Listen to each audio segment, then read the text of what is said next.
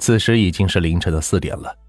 为了尽快找到一月二十日买走深红色和胶轮车的人，以查找卖车人的踪迹，二月十四日上午，青堆子镇派出所组织召开管界内贩卖牲畜人员座谈会，发动群众提供四十岁左右、中等个、经常在牲畜市场贩卖牲畜的人。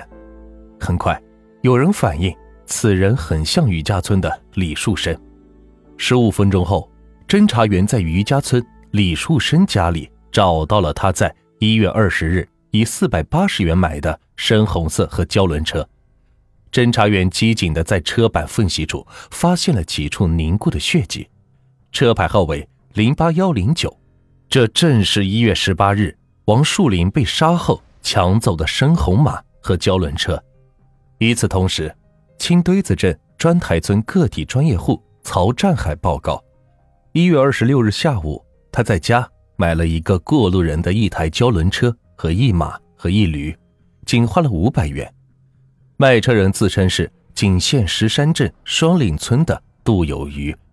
侦查员将曹占海买来的胶轮车和马驴进行核查，确认是一月二十五日杜有余被杀后。抢走的马车。李书生和曹占海所反映的卖车人的相貌、衣着与雇车人完全一致，雇车人都是采取作案后第二天销赃的手段。据此，雇车人就是先后杀死王树林、杜有余并抢走车处的案犯。侦查员历经了两个昼夜，获取了案犯杀人抢劫的赃物，进一步把握了案犯详细特征和踪迹，并及时向专案组汇报。全体干警是信心大增。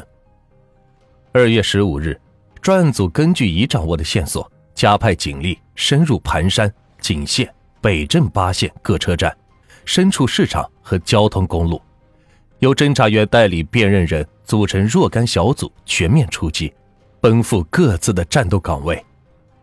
二月十七日，晚霞的余晖映照在盘山县大地，一辆北京吉普车。中速行驶在公路上，司机李野是个年轻工人，他开车送辨认人曹占海、张海涛回家。尽管奔波了一天，但他们三人都有着一个共同的意念：随时警惕，绝不放过雇车人。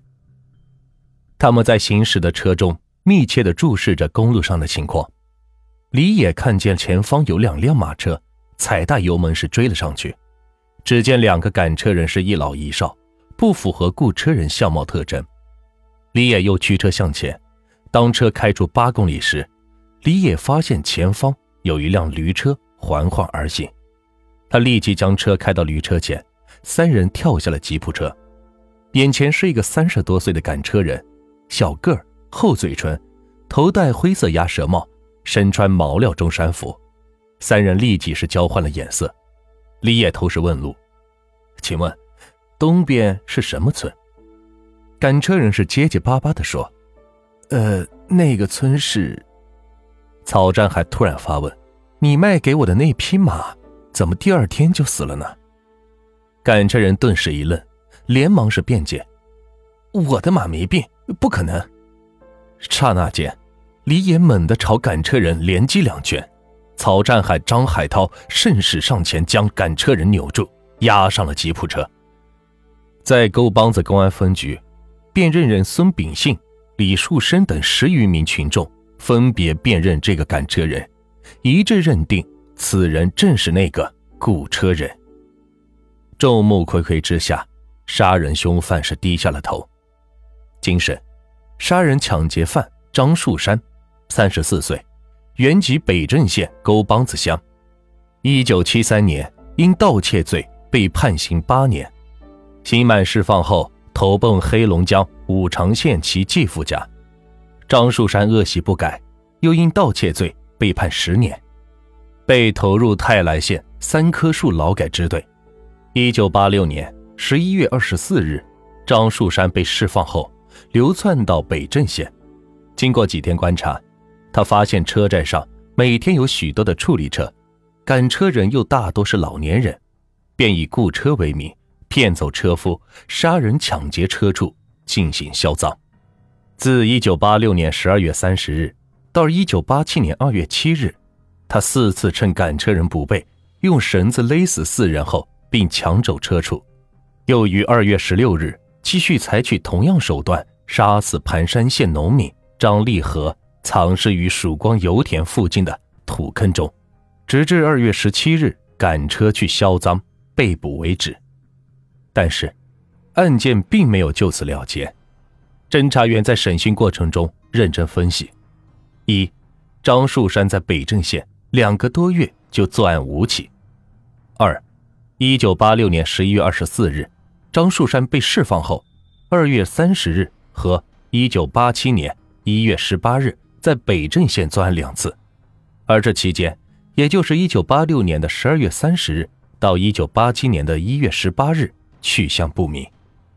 从核对缴获的赃物中发现，张树山随身穿的半截黑面羊皮大衣来源不明。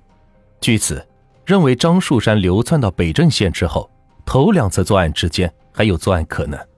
于是，警方一边审讯，一边派侦查员前往黑龙江省泰来县公安局通报案情后，泰来县刑警队恍然大悟。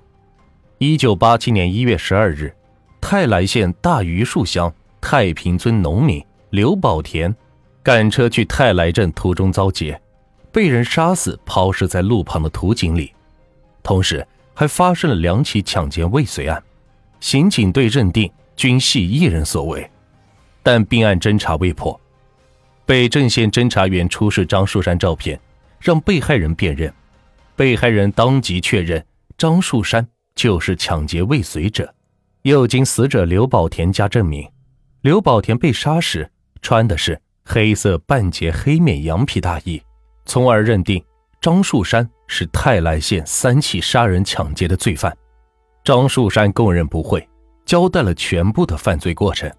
至此，北镇县公安局奋战了八天八夜，一举破获了这起特大系列杀人抢劫案。